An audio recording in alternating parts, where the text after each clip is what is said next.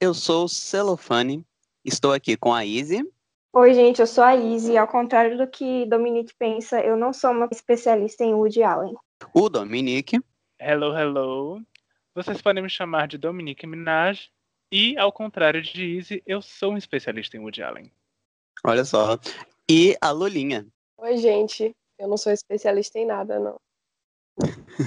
E hoje nós vamos falar sobre o filme do Woody Allen, Manhattan, de 1979. Bom, Manhattan, para quem não conhece, é considerado uma das grandes obras de Woody Allen, que é um dos grandes nomes do cinema estadunidense. E é um filme que conta a história de Isaac Davis, interpretado pelo próprio Woody Allen, que é um roteirista de TV que está ali na faixa dos 40, 50 anos, passando por uma crise de meia-idade, porque a sua terceira esposa, chamada Jill, que é interpretada pela Meryl Streep, de- o deixou para poder assumir um relacionamento com outra mulher. E ele simplesmente não aceita o fato de ter sido trocado, e ainda mais por ter sido trocado por outra mulher. Ao mesmo tempo, ele está lidando com um relacionamento que ele mantém com uma garota chamada Tracy, que tem apenas 17 anos, e ele acha que esse relacionamento pode não dar certo por conta dessa diferença de idade. Então, nesse meio tempo, ele acaba conhecendo uma outra mulher chamada Mary, interpretada pela Diane Keaton.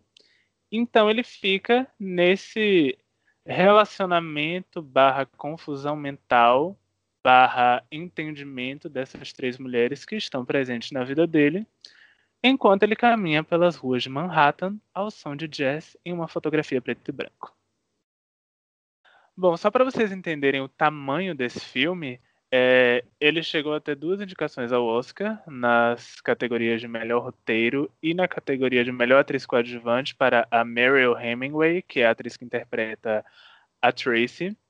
O filme ele chegou a ser selecionado no ano de 2001 pela Livraria do Congresso Americano como uma obra de grande significância cultural e por conta disso ele está reservado num registro de filmes que abriga vários outros clássicos do cinema americano.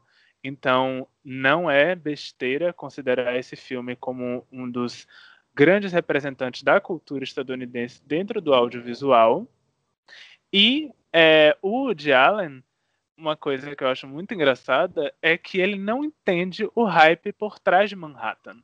Porque na cabeça dele existem outras obras dele que são obras não tão faladas pelo grande público, ou até mesmo por quem entende de cinema, mas não chega a navegar muito na obra dele, que mereciam a, toda a atenção que Manhattan recebe. Para ele, Manhattan é só um filme normal. O Isaac já começa o filme deixando claro do que ele se trata, só que tem uma, uma certa ambiguidade aí, porque ele está descrevendo uma coisa, mas ele pode estar se referindo a, a algumas outras coisas e vocês vão entender isso. Porque ele está escrevendo um livro e começa recitando o primeiro capítulo desse livro, que é mais ou menos assim. Capítulo 1. Ele adorava a cidade de Nova York. Ele a idolatrava de maneira fora de proporção. Não, ele romantizava de maneira fora de proporção. Melhor. Para ele, não importava qual fosse a estação, aquela era uma cidade que existia em preto e branco e pulsava as grandes melodias de George Gershwin. E aí ele não gosta e começa de novo e começa de novo e descreve Nova York como uma cidade suja, mas grandiosa. E aí eu disse que é uma descrição ambígua porque ele se identifica com a cidade de Nova York. Então, ele é tão sujo e grandioso quanto ela. Isso vai ficando evidente no decorrer do filme. Mas para mim ele é mais sujo do que grandioso.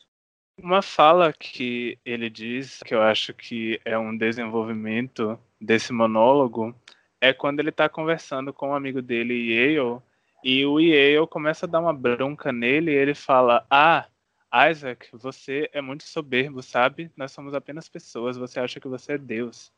E o Isaac responde para ele: É, eu tenho que me moldar a partir de alguém. Então, essa mania de grandeza, que já é deixada muito clara no monólogo, é apenas exaltada e desenvolvida ao longo da história. Essa fala para mim marca muito isso, só que você pode observar isso em diversos momentos do filme, na relação dele com as mulheres, ou na forma como ele enxerga Nova York. O Woody Allen queria deixar bem claro que o Isaac é soberbo, é egocêntrico, e não há nada a se fazer sobre isso. É, eu não sei Bom. quanto do, do personagem tem o- próprio Woody Allen nele, né? Eu não sei quanto ele se espelhou nele mesmo para fazer esse personagem, mas se você for pra, parar para pensar no fascínio que o próprio diretor tem com a cidade de Nova York, de certa forma, ele está fascinado com ele mesmo também, né? Se essa comparação for equivalente na vida real também. Totalmente, totalmente. Ele é realmente o próprio rato de Nova York, né? Porque ele é tão sujo quanto a cidade. E ele não parece querer mostrar isso no filme, porque como ele se compara com a cidade logo no monólogo, a gente, depois de assistir mais de uma vez, né? Você fica tentando buscar quais as semelhanças, porque o filme não é tanto sobre Manhattan, tem ótimas imagens, mas é sobre ele e a relação dele com essas três mulheres. E você percebe que ele também é sujo, ele também é imoral e todas essas coisas. Mas o que ele quer se mostrar no filme é como outra parte do monólogo, que é uma pessoa grandiosa, um, um gato selvagem de óculos escuros, um garanhão, que pode ter a mulher que ele quiser. E eu acho que isso é a parte mais estranha do filme. É um garanhão narigudo, né? Pra mim, o maior problema do personagem dele tá na personalidade, sabe? Ele é chato pra caralho. Como é que ele conseguiu aquele tanto de mulher e um monte de mulher bonita, assim, tipo Meryl Streep, sabe? Eu- acho que ele viajou demais disso aí. Ficou muito fictício. Mas Meryl é- Streep, que inclusive mal aparece no filme, né? Pois é. Acho que ela tem o quê? Duas, três cenas? Eu acho interessante que ele faz essa comparação, né? Eu sou gran- é, da grandiosidade, da sujeira, mas o personagem ele se retrata só como um gênio. Ele não se retrata como o sujo. Muito pelo contrário, parece que as partes ruins é, eles são só atribuídas às mulheres nas falas dele. Ele reserva todas as críticas a elas, mesmo que se apaixone por elas depois, ou mesmo que tenha sido apaixonado por elas no passado. Ele guarda muita mágoa das mulheres e critica elas sem dó, assim, e é impressionante. Impressionante não. É, decepciona, mas não surpreende. Exatamente. Eu acho interessante a conexão dele com a personagem da Mary, porque eu acho eles muito parecidos no sentido do de querer ser muito intelectual, de querer falar difícil, de querer ser bastante opinativo e falar as coisas sem medo de ser polêmico. E tem uma hora mesmo que ela justifica o relacionamento dele com a menor de idade por causa de tudo que ele passou. Então, meio que eles se entendem, mas logo de cara, quando ele conhece ela, ele detesta ela. E eu fiquei assim, nossa, por que, que você detesta ela? Se ela é praticamente igual a você. Porque no decorrer do filme a gente vai acabando percebendo que não é igual, né? Mas de cara eu achei ela muito semelhante a ele. E ele odiou ela justamente porque eu acho que o próprio Isaac, ele não se vê assim ele não vê os próprios defeitos dele. Ele é tão. Ele tem um complexo de Deus, sei lá, tão grande, que ele acha que ele só tem qualidades o tempo todo e que todo mundo ao redor dele tá errado. Eu acho também, eu acho que ele só gosta dele e de mais ninguém, cara. A amante E ideal dele é a cidade, né? Mas como ele não pode tê-la, ele se envolve com as mulheres de maneira relaxada. E uma coisa que me chama muita atenção é que, como o filme é contado todo do ponto de vista do Isaac, ele é o grande protagonista, eu fiquei me perguntando se Mary, Tracy, Jill e até a Connie eram realmente da forma como nós as víamos, ou se nós apenas as enxergávamos daquele jeito porque era assim que o Isaac as via.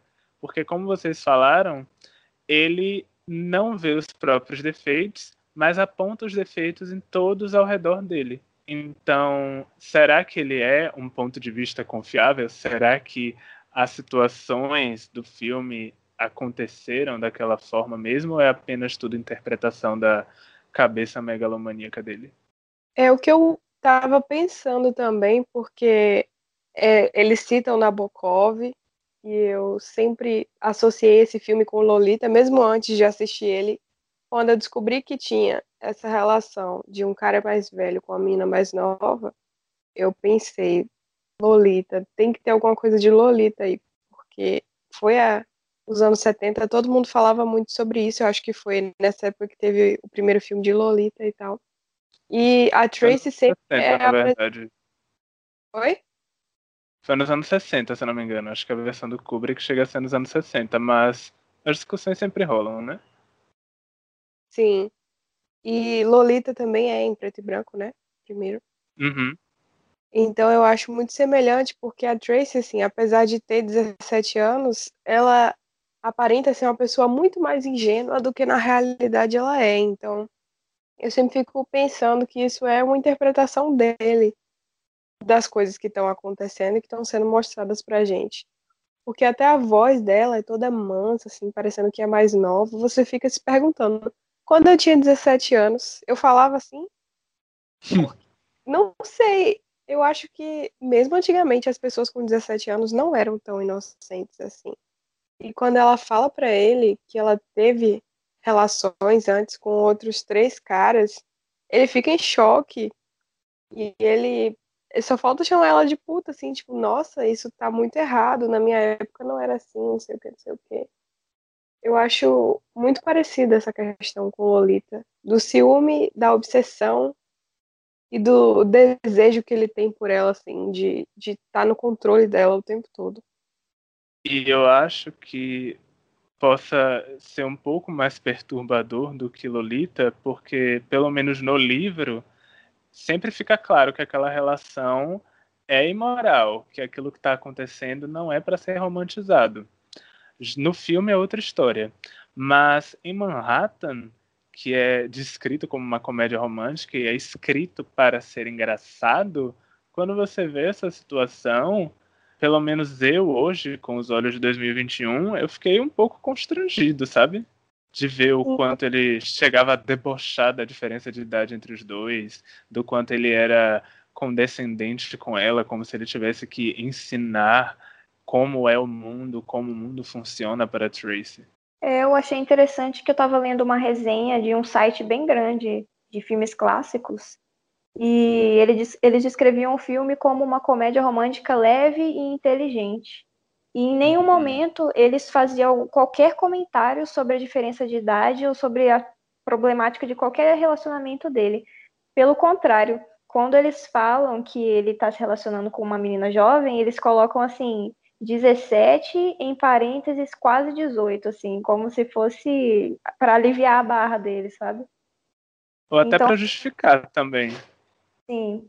E, respondendo a sua pergunta, eu não acho que a representação dela seja confiável, justamente porque a gente percebe que ele as vê de forma é, desigual, assim. Ele não as vê como alguém equiparável à grandiosidade deles. Elas estão sempre, de alguma forma, abaixo ou atrás, seja ficaram no passado, ou seja porque são mais novas, ou porque são chatas, e enfim. Assim, uma, uma coisa que eu gostaria de pontuar é que. Pontuar não, né? Na verdade, contribuir ju- junto com a Lolinha, assim, ela falou como a, a Tracy é infantilizada, né? E re- realmente, ah, eu acho que a mão pesa demais quando se tenta mostrar que essa personagem representa uma certa inocência, né? Ao ponto de ficar demasiadamente infantilizada. E eu acho que, assim, eh, eu, eu discordo quando a Lolinha disse, assim, né, que ele é extremamente obsessivo com ela, porque, pelo contrário, ele, ela me pareceu muito mais um, uma moleta emocional para ele, sabe? Porque, no final das contas, ele, ele só, só tem uma única obsessão, que é ele mesmo. E aí, todas as mulheres, inclusive a cidade ao redor dele, estão ali diante dele para suprir essa essa obsessão que ele tem para com o seu próprio ego, né? Ele não, não deixa elas falar muito sobre elas, e quando elas fazem, ele tem isso como chato, né? O filme nos coloca como se fosse uma coisa chata, mesmo que muitos dos diálogos sejam extremamente interessantes das mulheres, né? Porque, justamente como o Dominique colocou, é a visão dele.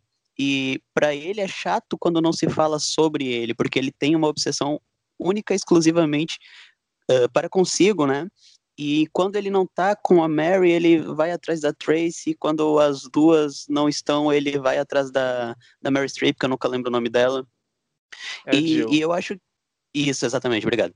E, assim, ao meu ver, a cidade. Ele coloca Manhattan justamente como a, a Izzy falou, assim, né? Como aquele alvo de idealização extrema que ele nunca vai poder alcançar, porque você não pode, ah, pelo menos na teoria, se relacionar com uma cidade, né? Então ele acaba se relacionando com ele. E tudo ao redor vai contribuir para que ele consuma esse, que ele consiga con- consumar essa relação, né? Pelo menos é, é o que eu consigo enxergar, assim. Eu achei interessante você falar dos diálogos, porque eu vejo o Allen usando os diálogos como uma forma de enaltecer o intelecto do Isaac. Eu lembro que tem uma conversa, se eu não me engano, tá acontecendo na rua, que ele tá andando com o Yale e outros amigos dele, e aí ele começa a falar sobre Ingmar Bergman, que é um cineasta sueco que foi contemporâneo ao Woody Allen, e começa a elogiar a obra dele, dizendo: Ah, Bergman para mim é o melhor cineasta do mundo e começa devagar sobre as obras dele. Isso inclusive é uma referência que ele acaba fazendo é, em outras obras dele. Em Annie Hall tem uma cena onde o personagem principal, que eu não lembro o nome que ele, do personagem que ele interpreta, leva a Anne para o cinema e eles vão ver Face a Face, que é um filme que o Bergman dirigiu em- e lançou em 1976. Então, essa questão de enaltecer a intelectualidade nos personagens principais dele é uma constante na obra dele. Só que no caso de Manhattan, para mim é pior, porque é o próprio Woody que está interpretando o personagem principal. E como a gente já deu umas pontinhas aqui, existem muitas similaridades entre o Isaac e o próprio Woody. E nesses personagens que ele acaba interpretando, ele sempre deixa isso muito claro. Ele chegou até a citar isso em uma entrevista que ele fez recentemente, que ele deu para o Pedro Bial, em que ele fala que ele usa nos filmes as mesmas roupas que ele usa no dia a dia, justamente porque ele não gosta de fazer essa diferenciação. Então, quando a gente fala do ego do Isaac, a gente também está falando do ego do Woody Allen. Criador e criatura são a mesma pessoa. Eu queria fazer dois comentários sobre isso aí, de ele comentar sobre o Bergman e levar no cinema também em outros filmes. É, o primeiro é que eu estava lendo uma entrevista da esposa dele, atual, né, que é a filha adotiva da Mia Farrow, ex-companheira dele, e aí ela disse que ele levou ela para ver Bergman no cinema. E, né, ela tinha 19 anos, ele tinha 35 anos a mais que ela na época, então eu começo a achar ele completamente patético, assim, porque ele é um cinéfilo chato e ele tem esse apetite voraz por adolescentes. E isso aí, quando eu começo a observar essas características de fora, né, da vida real e ver que elas se manifestam no filme, eu não consigo mais dissociar o personagem do criador. E para mim já vira a mesma pessoa, mesmo que ele diga que os personagens dele é, têm uma parte dele, uma característica dele exagerada, né? Dizendo que não se assemelha a ele porque é só uma característica isolada e exagero. Mas para mim isso aí não me convence. Soa um pouco como se o filme tentasse abrandar as atitudes da vida real dele, né? É, Sim, sim, sim. Concordo com você, Celofane. É como se ele estivesse fazendo uma carta é, de meia-culpa para ele poder se desculpar ou confessar os próprios pecados de uma maneira engraçada, entre aspas. É exatamente por essa questão que eu fico pensando que Manhattan, visto em 2021, ou até, sei lá, feito agora, não teria essa pegada de comédia, por ser tão problemático. Porque a grande cena de romance entre o Isaac e a Tracy que acontece no filme é quando eles dois saem juntos e andam de, eu acho que é carruagem em Nova York, porque é, essa cena virou uma cena muito clássica assim de filme de sessão da tarde. O casal tá lá se conhecendo, se apaixona, anda de carruagem em Nova York, se beija, mas até isso é muito é muito nojento ver o beijo e o jeito que ele engole ela assim, como se fosse para sugar a juventude dela é muito estranho porque você tá ali vendo aquele filme e entendendo aquele contexto de que ele não gosta dela de verdade. Então, por que, que ele tá fazendo isso com ela? E assim, quando eu vi essa cena, que foi a cena que era para ser de comédia romântica, né? Para parecer não engraçado, mas romântico, eu só fiquei com pena da menina, porque, porra, o cara não gosta dela, né? A personagem, e ela ainda tá tendo que passar por aquele constrangimento de ouvir um cara chato ficar falando por um tempão e aí depois beijar ele como se tivesse tudo bem. Porque eu acho que essa é a grande questão da relação deles. Ele não trata ela bem, não liga para ela, mas depois ele volta como se tivesse tudo bem.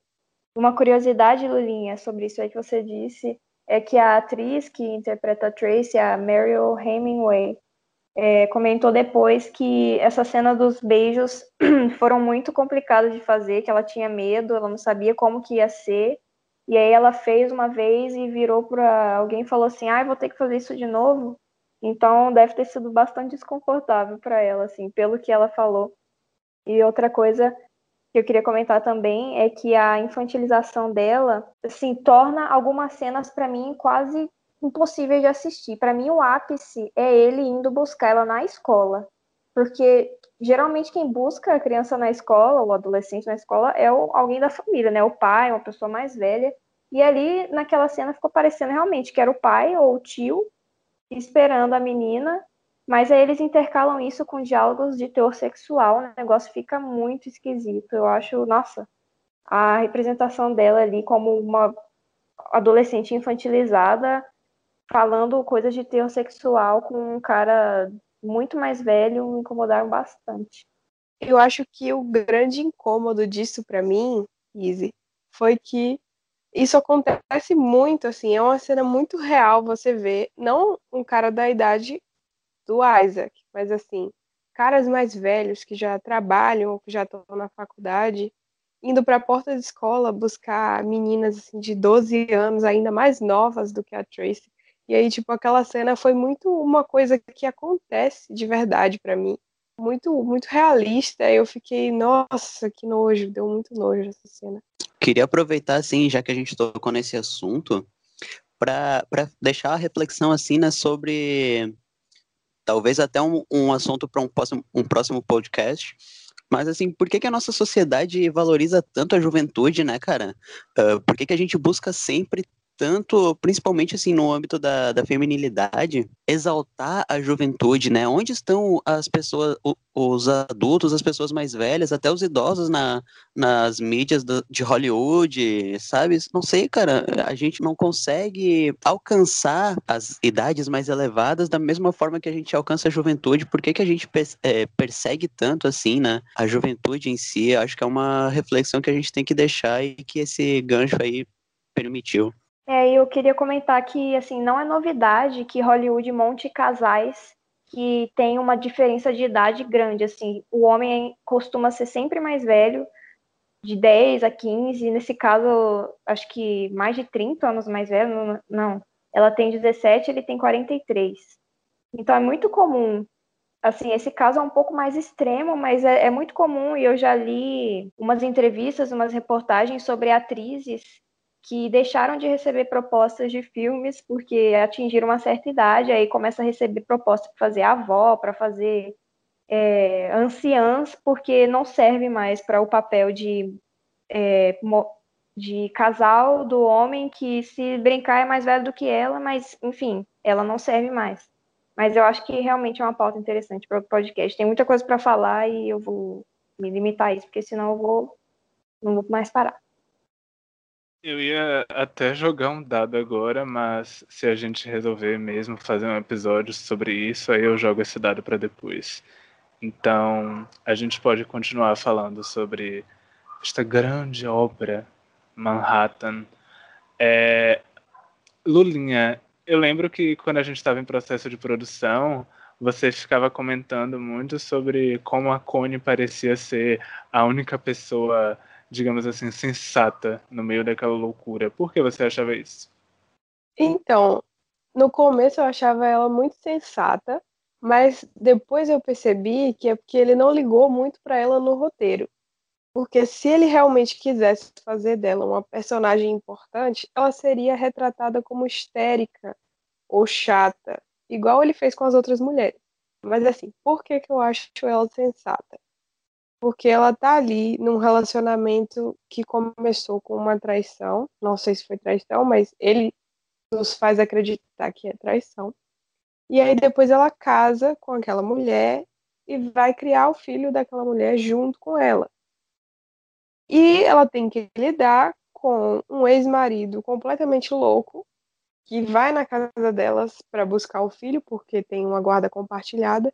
E toda hora ele fica agindo como se o relacionamento tivesse acabado ontem e ele pudesse, por meio de uma conversa, apagar tudo que ele fez e fazer a Jill voltar para ele e ele não aceita ser trocado por uma mulher. Parece que isso é o que mais dói nele. Ele tentou atropelar ela e mesmo assim ela é super calma com ele, super tranquila. Até quando ele nega atropelar, ela só fala com ele em tom de deboche. Ela fala tipo, ah, então eu só tava na frente do carro, né? Mas vocês têm que se resolver, não sei o que. Ela sempre tá meio assim de fora de tudo aquilo, porque ela se põe de fora mesmo. E eu acho ela sensata por isso, na questão do relacionamento dela. Mas eu acho foda porque é como eu disse, a Connie só é assim porque ela não tem fala. Tem gente que não sabe nem o nome dela. Eu, eu mesma só descobri o nome dela porque eu assisti o filme mais de uma vez, mas se você só assistiu o filme, quem é a mulher da Mary Streep? Não sabemos. Porque ela ficou muito apagada, ela é simplesmente um acessório. É, se bobear, essa questão dos nomes se aplica a todas elas. Porque, por exemplo, a, a Jill a gente não chama de Jill, a gente chama de Mary Streep. A Mary é a Diane Keaton e a Tracy é a menina. A gente mal vê essas personagens sendo é, referenciadas pelo nome. Até o próprio Isaac Davis. Porque, como já foi falado muitas vezes, a semelhança entre ele e Woody é tão grande que as pessoas acabam chamando ele de Woody mesmo. É, eu concordo com você, Dominique, mas assim, eu quero fazer um recorte mesmo da questão da mulher e do homem no filme, porque assim, o Isaac, que ele não é muito citado pelo nome, porque é como se tudo girasse em volta dele, então é a história dele. Ele não vai ficar falando do próprio nome, mas assim, o nome do Yel, a gente sabe. Mas e o nome da mulher do Yel? Eu fiquei martelando para tentar descobrir, depois que eu lembrei que era Emily, porque ela também é outra que é apagada, tem pouca fala, e parece que o papel dela é sofrer por estar sendo chifrada e querer um filho. E também isso é muito raso, porque a gente nem sabe que, que ela quer um filho, o que, que acontece. Então acho que isso é muito sintomático que as personagens femininas deles são sempre tão rasas, ou então tão histéricas, ou tão chatas. Infantil, mas a menina tem 17 anos, né, gente? 17, Ai, ai, quase Galen. 18. A atriz tinha 16. É um, um absurdo em cima do outro. E o engraçado é que, assim, ele colocou muitas personagens femininas em seus filmes e muitos é, consumidores das obras dele exaltam isso, justamente porque ele ficou popular em uma época onde a representação da mulher enquanto protagonista era ainda menor do que o que é hoje. E quando a gente vai analisar mesmo as obras dele e a gente vê como era essa representação, a gente vê que, apesar da presença, a substância, o conteúdo não é tão significativo assim. Quem eram essas mulheres? Como elas se comportavam nos filmes? O tempo de tela delas, qual era? Era tudo muito limitado, tudo muito unilateral. Elas sempre eram escritas da mesma forma. Então, aí eu acho que cabe assim a gente citar um, aquela aquele papinho que, que a gente conversou em off também, que é o lance do male gaze, né? Eu acho que o, o Woody Allen, ele é apaixonado por uma mulher que ela não existe, né? Mas é uma mulher que foi criada plasticamente, né, pela indústria do audiovisual.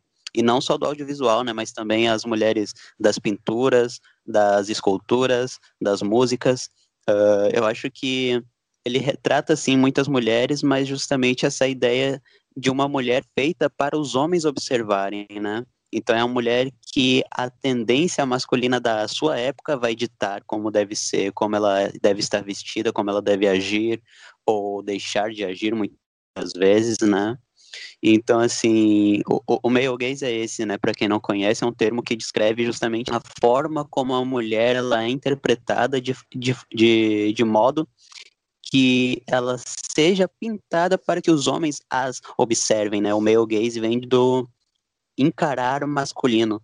E eu acho que o Woody Allen, ele é um mestre em fazer isso, sabe? Porque todas as mulheres que ele constrói, uh, pelo menos neste filme que a gente está analisando agora, elas são feitas para homens observarem, né? Elas não são é, tem, tem atitudes que você olha assim, ué, nós com o olhar de hoje, né, de, de 2021, é, é, até estranho, porque a gente percebe que aquilo, algumas atitudes jamais seriam tomadas pelas mulheres, né, ainda mais, quando, principalmente a Mary, que foi a que mais me causou estranhamento, porque ela tem uma atitude, em alguns momentos, extremamente progressista, uh, mas em outros momentos não, e por que isso, né? É justamente por causa disso, porque quem está construindo essa mulher não é uma mulher, mas é um homem, né? E é o Woody Allen.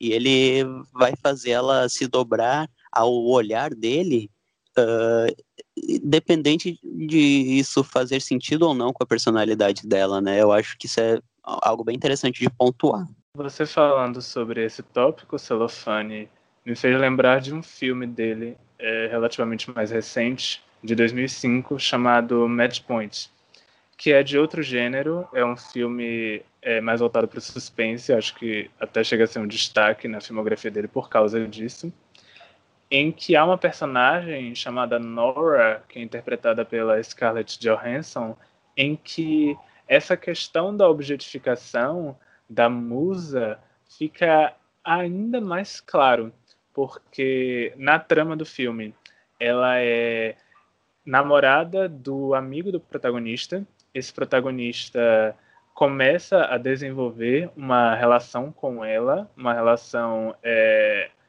em off, porque ele está ao mesmo tempo namorando a irmã do amigo dele. E a todo momento, os personagens, tanto masculinos quanto femininos, descrevem Nora como se ela fosse uma sereia. Tem até uma frase que é dita no filme, onde eles dizem que os olhos de Nora poderiam é, encantar a qualquer homem, poderiam fazer qualquer homem é, se dobrar para as vontades dela. E ela é apresentada da mesma forma como as mulheres de Manhattan, como uma pessoa histérica. A grande virada da personagem dela é que você descobre que ela é emocionalmente instável. Então, décadas depois, você vê que o olhar de Woody Allen para o feminino segue o mesmo. Eu acho que a história da Mary mostra muito isso. Porque a partir do momento que ela vai começando a se envolver com Isaac, ela vai ficando menos progressista do que ela era, ela vai ficando mais com a fala mansa, falando em casar com ele, ter filhos. Sendo que, assim, isso não me parecia o que a personagem iria querer no começo. Por ser uma mulher viciada em trabalho, muito focada na carreira. Até o figurino dela muda um pouco, assim. Ela aparece usando terninho no começo, depois ela vai ficando mais de, desleixada mesmo, como se ela estivesse se perdendo naquele relacionamento. E acho que tudo isso fica muito aparente quando eles terminam e a primeira coisa que ele faz é chamar ela de louca, que ele sempre achou que ela fosse louca. E ela não discorda. Ela, tipo, se perdeu completamente. E é uma coisa que ela já tinha dito num diálogo anterior, antes deles se envolverem. Que ela terminou com o ex-marido dela porque ela estava cansada de se submeter à dominação de homens brilhantes.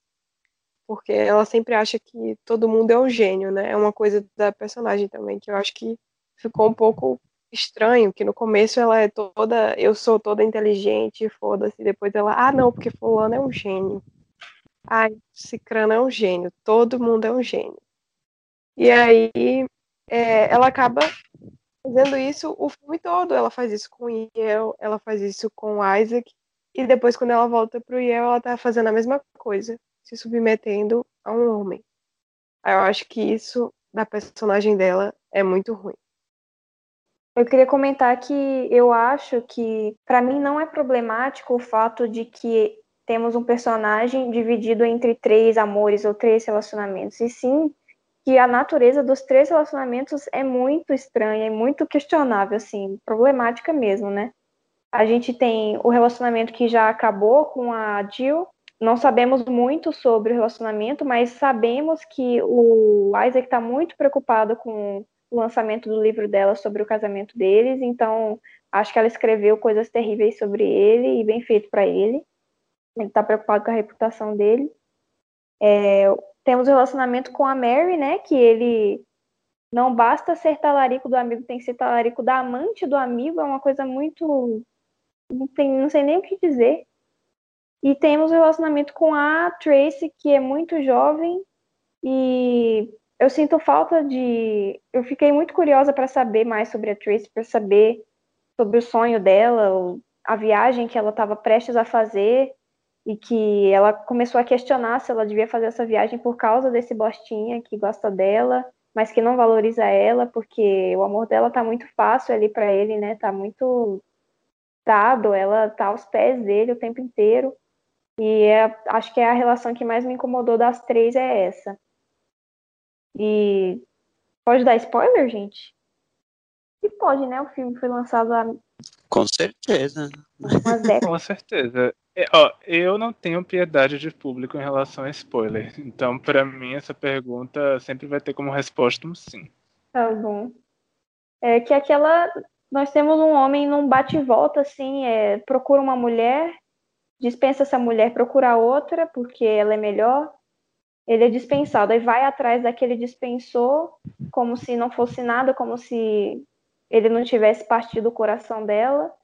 E quase que destrói a vida dela, porque ela tá ali dividida entre fazer uma viagem que vai ser aparentemente muito boa para ela, né? Ela vai para Londres, se eu não me engano. Isso. E ficar com um cara que não dá nenhum valor para ela e que é o Isaac Davis, né, gente? Pelo amor de Deus. O cara só faz burrada atrás de burrada. Ela Pois até é, só, chega a só mostra como ele tá. Se importa apenas com ele, né? Ele não tá nem um pouco preocupado em ser responsável em relação aos seus. ao que ele diz ou aos relacionamentos que ele cria ou, ou destrói, né? Ela até chega a falar pra ele, nesse momento da despedida, que é, nem todas as pessoas são corruptíveis. E depois ela ainda completa e dá um conselho pro Isaac dizendo que ele precisa ter um pouco de fé nas pessoas. Meio que um toquezinho pra ver se ele entende qual é o problema dele, por que, que nada dá certo na vida dele. Mostrando que ela é muito mais madura do que ele, inclusive, né? Nesse caso. Em Exatamente. relação ao, ao, à responsabilidade afetiva, né? Que fala. Exatamente. Agora, você vê essa maturidade da Tracy como algo positivo ou negativo? Isso vale pra todo mundo aqui, essa pergunta. Cara, assim, ao meu ver, o, o, o diretor quis colocar isso como se ela estivesse sendo má com ele, né? Uma vez que, nossa, ele saiu correndo durante todas aquelas quadras para encontrar ela antes dela viajar e fazer ela ficar por ele porque ele a ama. O que a gente sabe que é uma mentira, né? E aí ela acaba di- dispensando ele depois de todo esse sacrifício. Nossa, que maldosa que ela é. Então, assim, embora o diretor tenha tentado colocar isso de uma forma negativa, eh, eu não vou dizer nem que sequer é positiva, porque não, não condiz com a personagem, né? A gente tem, ao longo do filme, uma, uma personagem extremamente infantilizada, e aí, no final das contas, só para ela sair como uma malvada e não ele como um completo imbecil de pedir para ela não viajar, eh, ela acaba tendo essa, esse lapso eh, momentário, momentário de razão ó, a referência aí, para tentar justamente né, justificar essa invertida no o, o, plot twist, né? Mas assim, não condiz com a personagem, eu não, não acho que seja uma maturidade positiva e, tão, e não é negativa também. Eu só acho que simplesmente é tirada do, do nada. Olha, eu concordo com o Celofane quando ele diz que não condiz com a personagem, eu acho incoerente, mas é, eu acho que talvez a intenção tenha sido anuviar, aliviar, assim, deixar mais tênue ou menos alarmante a diferença de idades, porque quando se fala em relacionamento de mulheres mais novas com caras mais velhos, um argumento que a gente ouve muito vindo dos caras é eles dizendo: ah, você é muito mais madura do que eu imaginei, ou você é mais madura do que as outras garotas da sua idade, para, sei lá, próprio alívio da consciência deles. Aí me parece, assim, ao ao perceber que isso não condiz com aquela menininha que estava saindo da escola, que queria andar de carruagem, que não sei o quê, ao soltar essa máxima aí, eu fico pensando que talvez tenha sido o alívio do, da consciência, assim, sabe? Tipo, ela é novinha, mas ela sabe do que, que ela tá fazendo, ela não tá sendo manipulada de forma alguma. Claro que não, ela tá indo seguir o sonho dela e ainda dá uma sova no. Devia ter dado um soco, mas é, fica pra próxima aí, pra a sequência do filme. Então eu fico com essa impressão. Não faz sentido que, completamente. De que essa cena foi assim adicionada para, sabe, fazer a, a, aparência, dar uma polida no em tudo que aconteceu, porque aquela cena é tão absurda que é, eu vou, é isso que eu queria falar. E ainda é assim não funciona, isso, né? Porque, porque depois ele dá um, uma piscadela de olho para ela e das costas como se na verdade ela estivesse sendo ingênua e ele que fosse o cara certo Sim. o tempo inteiro, né? O ego dele é tão grande Sim. que nem essa é, essa suposta afirmação de maturidade da personagem funciona por muito tempo, né? Sim, é por isso mesmo que eu fiz essa pergunta, porque para mim, é, Izzy resumiu exatamente o que eu penso sobre essa cena, justamente quando ela cita esse argumento do é, a menina é muito mais madura para sua idade. É de fato muito vazio e dentro do que a gente conhece da Tracy, fica perturbador e fica com essa sensação de ser apenas um alívio na consciência que é deixado para para o público. Então, é exatamente isso aí que eu penso. Porque assim, eu tento sempre que possível separar a obra do artista, né? A gente estava até discutindo sobre isso e eu comentei que nesse caso eu não consigo, porque é, o que aconteceu no passado, no presente do Woody Allen, o que acontece, não sei o que está fazendo a vida dele, é muito semelhante ao que se passa nos filmes. E aí eu não consigo deixar de especular, sabe? Pensar qual o teor de verdade dessas cenas, qual é a real intenção dele ao colocar a Tracy ali, ou colocar personagens mais jovens, ao colocar mulheres que parecem descartáveis, o quanto do, dele tem aí. Isso porque eu li sobre o que ele fez no passado, que ele foi acusado, que ele foi inocentado, enfim. É, então eu acho que nesse caso em específico é muito difícil separar, porque às vezes ele se coloca como os personagens, como se fossem a mesma pessoa, então fica difícil separar para mim, né? Eu concordo com vocês, mas discordo de uma parte. É assim, vou começar falando da cena. Logo de cara, a primeira coisa que ela fala é que ela fez 18 anos semana passada. Então, a gente já percebe que, como vocês falam, essa cena é meio que para dar um alívio, assim, ó, oh, ela tem 18 anos, ela é madura, ela é legal, está legalizada, pode relacionar-se com esse cara agora. Ok, mas eu acho que essa maturidade dela já vinha sendo construída em algumas cenas. Só que, é como vocês falaram, ficava meio jogada assim. Em uma cena, ela estava chamando ele para fazer, é, eu não sei, dar uns amassos. Eles falam assim no filme. E ele não quer, fica rejeitando aquela coisa assim de culpa por estar com a garota. Mas aí depois ele beija ela também. E aí na outra cena ela tá saindo da escola, então falando com aquela vozinha de criança. Tem uma cena que eles estão indo fazer compras em um mercado. e que ela fala para ele uma coisa assim que também é um pouco madura, um pouco inteligente e que ele ignora. E ela diz não acreditar em amor da vida, mas sim em vários amores de durações diferentes. E ele diz que ela não sabe de nada disso, porque ela só tem 17 anos. Então eu acho que eles vão tentando construir essa maturidade nela, que às vezes ele acaba reprimindo, porque em nenhum momento ele aparenta querer de verdade escutar o que, que ela tem para falar ou saber da vida dela. Ele só quer alguém para estar tá ali escutando os monólogos dele e ficando apaixonado, estando apaixonada por ele mesmo. E eu penso que é isso que ele quis com essa além de aliviar, mostrar que ela já estava construindo uma maturidade, não sei se por estar com ele ou se ela já era madura, e que ela tomou essa decisão de ir embora, o que acabou colocando ela no mesmo lugar das mulheres e ele retrata como malucas ou histéricas no filme, sabe? Que ela era uma menina doce e ótima, perfeita, mas aí ela decidiu viver por si. Então agora ela é uma merda. Bom, e agora que nós já discutimos Manhattan longamente, eu gostaria de saber aqui entre nós, eu também vou dar a minha opinião, por que nós consideramos Manhattan uma obra kitsch? Por que nós decidimos falar sobre este filme como tema do nosso primeiro episódio? Bom, gente, como nós apelidamos o filme de Manhattan, eu acho que o meu veredito fica meio evidente, porque seguindo a proposta do podcast, a gente escolheu um filme muito conceituado, aclamado, de um gênio da, da indústria cinematográfica para falar mal.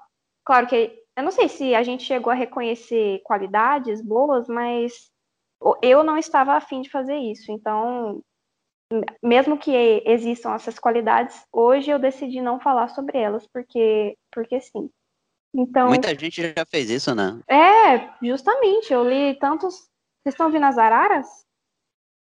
Estamos sim. Elas estão se manifestando. Elas querem é que falar. Eu moro no Pantanal, gente. Eu moro no Pantanal. Não tem como fugir dos animais que eu peço. Mas é, é a Juma. É a Juma. É, são araras azuis. Muito bonitas.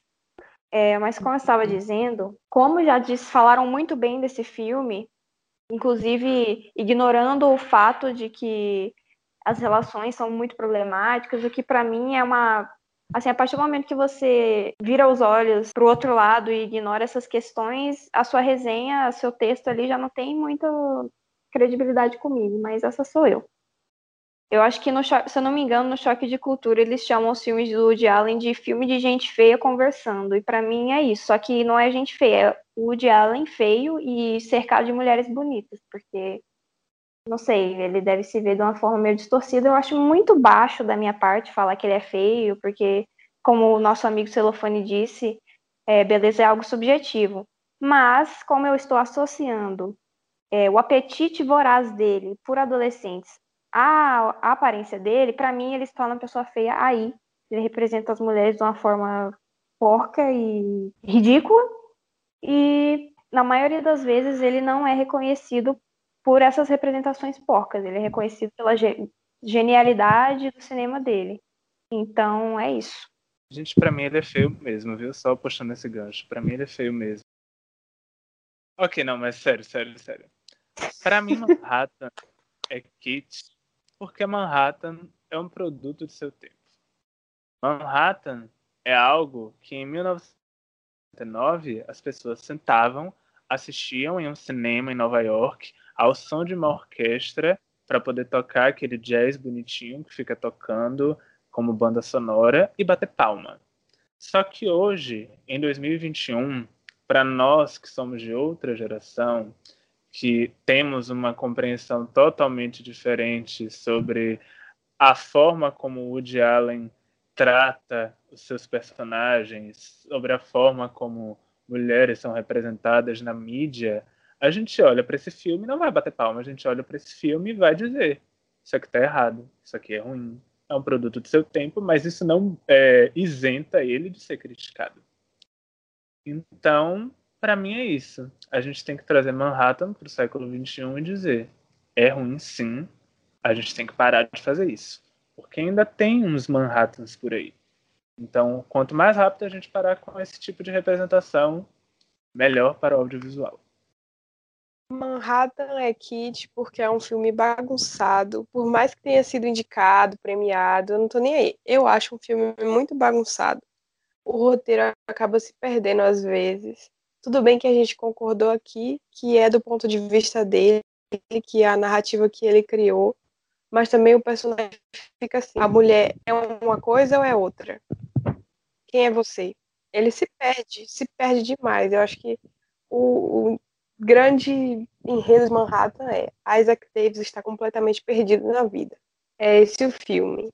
E eu não acho que a gente precisa de mais filme assim, sobre um cara branco, hétero, burguês, perdido na vida, em uma cidade que ele considera maravilhosa, né?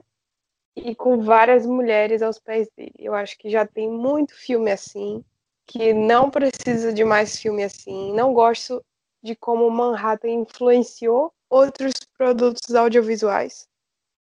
Eu não citei isso no podcast inteiro, mas eu vou falar agora que Friends é completamente inspirado em Manhattan. Toda a história do, do Ross e da Rachel eu acho muito parecida. Não preciso nem falar mais nada. Tipo, eu odeio Ross, eu odeio Manhattan, eu odeio Isaac Davis. O filme aqui é insuportável. E não é uma Que nem Friends. que a gente tem que continuar assistindo. Exatamente, Friends também é insuportável, só que Friends eu às vezes passo Não, pano. fa- não fale isso em voz alta, gente. Não falem isso em voz alta. Cancelamento. o cancelamento vai cair aqui, ó. Gente, olha só, Friends, não sei se é insuportável, mas o Ross, ele é completamente insuportável. Eu acho que não tem ninguém que discorde disso. Então é isso, Manhattan é kit, é bagunça. Muito bem. Posso fazer um comentário antes de Celofane falar? Não. Que- Tá bom. Macho opressor, Mas eu vou sim, tirar na edição. Eu. Ah, que bonito! Eu só queria fazer um comentário é, que Dominique falou depois de mim, e aí eu já estou refletindo aqui sobre as palavras dele, né? Eu concordo com essa análise mais sincrônica das coisas. Me perdoe aí, estudante de letras, se eu estiver usando esse termo de forma equivocada, tá bom? É, realmente o filme é produto do seu tempo, e talvez não tenha ficado claro no meu comentário, porque eu fiquei afobada, mas o que mais me incomoda são as análises, as análises feitas hoje, as análises recentes, que falam sobre o filme, comentam a grandiosidade da cinematografia dele, sem levar em conta esses elementos problemáticos que, assim, podem chamar isso de cultura da lacração, mas representatividade é um assunto sério, assim, as, as mulheres são representadas de forma desleixada e isso tem consequências, né, no público, enfim. E a outra coisa que eu queria falar é que a gente há três dias o Woody Allen teve uma entrevista no programa do Bial, né, Conversa com Bial, e foi num momento muito oportuno. E toda a divulgação foi feita de forma muito oportuna, porque pegaram uma parte em que ele dizia assim que está sendo indevidamente boicotado, e em plena transmissão do Big Brother 21, que tá que tem como maior pauta essa cultura do cancelamento, de linchamento virtual, que é muito nociva, e aí eu acho que as pessoas podem acabar indo nessa onda e sabe o que que isso o que que todo esse contexto é, influencia na imagem do, do Woody Allen em geral? Porque assim, ele teve lá as acusações que foram depois disseram que eram falsas, ele não chegou a ser julgado, mas não havia provas, mas quando a gente é, fala, ah, chega de lacrar, é, cultura de cancelamento é ruim, Woody Allen está sendo boicotado, aí a gente vai deixar de analisar as, as tramas dos filmes, a gente vai deixar de criticar ou de criticar quem está criticando, ignorando essas, essas partes de representação. Eu acho que é muito perigoso isso, assim. Veio num momento muito interessante, só que, enfim, eu não sei se essa reflexão que eu fiz ficou clara, e se o que eu estou tentando dizer ficou claro, mas é, é. Se não ficou claro, eu não vou falar de novo, porque já falei demais. Não, eu entendi, eu entendi. Eu entendi sim. Lembrando que a gente está gravando esse podcast no dia 11 de fevereiro de 2021. Isso mesmo. Cara, assim, para finalizar, né, eu vou dar a minha fala. Eu acho que o que vocês disseram, assim, principalmente esse último comentário da Isa é muito pertinente, porque é importante que a gente analise, sim, algum, algumas obras do passado e que estão no passado, uh, com os olhos do passado, né, da época, mas que a gente também não esqueça que uh, esses, as, as coisas boas e as coisas ruins que aconteceram são importantes para a gente aprender no presente, né? E o Woody Allen, por exemplo, é um cara que ainda está vivo, né? É diferente de um Kubrick, por exemplo, que a gente nunca vai poder botar ele na parede, contra a parede e, e ver o que que ele melhorou, o que que ele piorou no, nos, nos seus nas suas resoluções. O Woody Allen ainda está vivo e ao longo do, do podcast mesmo a gente viu que até nos filmes mais recentes, né, desse novo milênio, ele continua com muitas das visões que ele tinha na época de Manhattan. Então, assim, a gente sabe que é um cara que talvez não tenha aprendido tanto com os erros do passado, né, se é que ele vê como erros. Uh, eu sei que muitos filmes antigos a gente tem que analisar com os olhos da época, mas muito, uh, a gente também não pode deixar de perceber com os olhos de hoje, porque a gente está na a gente está vivo no presente, né? Eu acredito que analisar com os olhos da época nem seja o termo certo. A gente só precisaria compreender por que que naquela época tais coisas não eram questionadas e hoje em dia entender que podem ser questionadas sem nenhum problema. Claro que assim, como o Izzy falou, existe um, um, nível para todo esse questionamento, a coisa toda não pode extrapolar. Então, acredito que é, analisar com os olhos não seria o termo certo, seria apenas compreender é, o tempo. É compreender o tempo. Pelo menos eu falaria assim. Sim, de fato. Não, claro, tudo tem um contexto também, né? Uh, claro que as relações interpessoais sempre foram e sempre vão ser relações interpessoais e a gente tem que sempre respeitar um ao outro, mas assim, é óbvio que vão haver contextos como tecnologia, que a gente realmente vai ter que se prender aos momentos da época, enfim. Não quero me estender muito também. Eu acho que Manhattan é Kit porque, como vocês já falaram, né, além de ser um produto do seu tempo, era um filme que, a princípio, era para ser uma comédia romântica, e hoje em dia, assim, a gente acha cômico para não achar trágico, né? Uh, porque é um filme que mostra muito bem como é limitada, inclusive, né, a visão de um homem para com os relacionamentos homem-mulher, né? E eu acho que, assim, aquele final, eu, às vezes, eu tô justamente essa risada, assim, de tipo, meu Deus, tá, tá tudo completamente equivocado aqui, né? E eu acho que é, virou justamente mais uma, uma tragédia no, no, no, na raiz da palavra do que uma comédia romântica mesmo. E eu acho que isso deixa o filme muito mais kit hoje em dia. Eu gostaria de encerrar o podcast com um questionamento para todos aqui e para o público também, que eu pensei agora e na minha cabeça pareceu super inteligente e engraçado. Talvez não vá soar assim, talvez vocês queiram cortar na edição, tá? Lulinha, Mas... eu quero te interromper só para dizer que você é inteligente e engraçada, então, por favor. Precisa... E eu quero te interromper também para dizer que, independente de ser engraçado ou não, eu vou botar risadas no fundo. Vai, virou E eu vou interromper. Eu vou interromper só pelo prazer de interromper.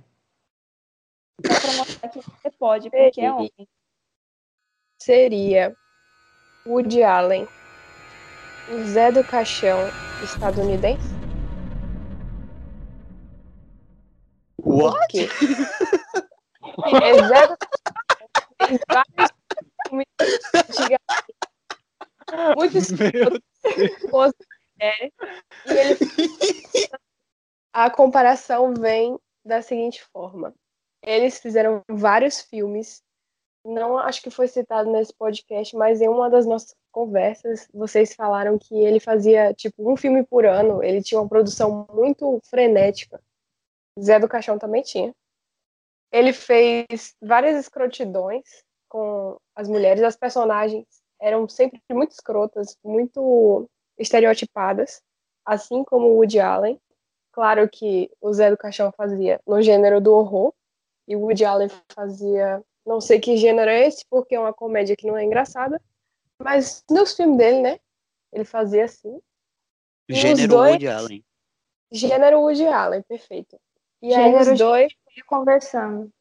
e aí os dois fizeram filme nos anos 2000 e continuou a mesma coisa, a mesma merda. Eu acho que o Woody Allen nunca fez um filme pornô, né? Zé do Caixão já fez. Mas Meu eu vi Deus. Eu não sabia disso. Também, né? Eu preferia não saber. Exato. Gente, vocês têm que ouvir o, o podcast do RDM sobre Zé do Caixão.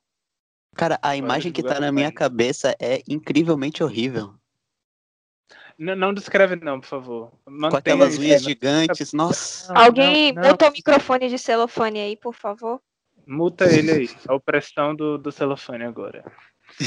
Só um adendo, é, Lulinha. Não tem muito a ver com essa questão do Zé do Caixão, porque eu realmente não tenho como falar, porque eu não conheço a obra de Zé do Caixão, então não vou fazer essa comparação. Mas quando você estava falando que o porquê de você achar Manhattan Kitsch, você descreveu o filme e a forma como você descreveu ele me lembrou exatamente a história de Um Dia de Chuva em Nova York, que é o filme mais recente de Woody Allen lançado em 2019. É exatamente igual, é só você trocar o Woody Allen pelo Timothée Chalamet, o garoto do pêssego, e pronto, você tem a mesma história. Inclusive, eu li um artigo que dizia que eu não assisti esse filme, mas eu fiquei sabendo através desse artigo que tem uma jovem que também se relaciona com homens mais velhos, então tá aí o tema recorrente na obra do cara. Sim, É, sim. Aí no artigo dizia assim que, pelo menos dessa vez, eles se dão ao trabalho de salientar que ela tem é, 21 anos, se eu não me engano. Então, é, não é o absurdo que foi a Tracy. Que inclusive essa personagem que se envolve com o homem mais velho, ela era a namorada do personagem do Timothée Chalamet. E ao longo do filme, ele começa a se interessar pela personagem da Selena Gomez. Então você vê aí o que também? Mais uma vez, um homem dividido entre várias mulheres. Meu Deus, que saco. Será que um dia eu vou ver esse filme? Eu não suporto esse menino, Timóteo. Não fala dele assim, não. Não fala do meu Timóteo assim, não. Para. É. Ó, a fotografia é linda. É só isso que eu tenho a dizer. Já vou aproveitar e lançar logo na gravação, assim, porque eu tô inspirada agora, que o filme que vai falar no terceiro episódio vai ser um filme de Zé do Caixão. Acabou. Pronto. Puta que Pronto. pariu. Não Vai vai ser o pornô? Vai ser o pornô? não, vai ser um Nossa, dos de unha grande e de cartola, meu Deus do céu. vai ser um dos primeiros filmes dele. Eu tô em dúvida entre a, a trilogia, né, do Zé do Caixão. Não, velho, pelo Que- amor de Deus. Vai, oxi, meu filho. Você A gente tem participar de um projeto que chama Kit e não quer ver Zé do Caixão? Pelo amor de Deus. Pois é, né, meu filho? E tem que falar de brasileiro. Se for falar de coisa ruim, vamos falar de Zé do Caixão. Talvez Sim. Manhattan seja a coisa menos ruim que a gente vai falar por aqui. A gente vai descer muito nível ainda. Ah, Pelo menos não, essa que- é a minha O intenção. próximo episódio vai ser o melhor produto audiovisual feito na década de 2010. Olha que na década de 2010 tivemos muitas pérolas. Tivemos a Fazenda 6. Não, mas eu sei que você ainda não assistiu Instant Hotel, mas você vai entender. Então é isso, gente. O episódio acaba por aqui.